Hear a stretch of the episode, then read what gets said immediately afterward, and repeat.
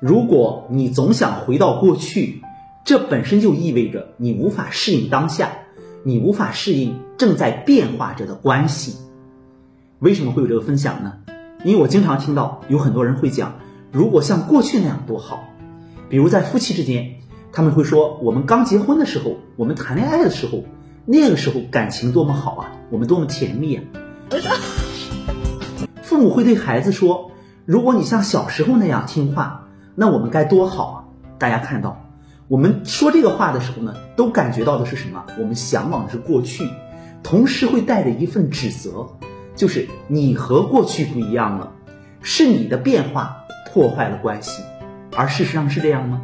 大家都知道，随着时间的变化，我们在关系当中一定会有变化的，所以要求我们的是适应这个变化的过程，而不是一再的想要回到过去。当一个人想回到过去的时候，意味着他想在这段关系里机械的去应对一些变化。他不愿意去看到这段关系的变化给他带来的一些感觉，产生了一些不一样的感觉。这个时候呢，他就很难适应现在了。所以，无论是父母和孩子的关系，还是在亲密关系里，不要总想着让对方回到过去，让这段关系回到过去。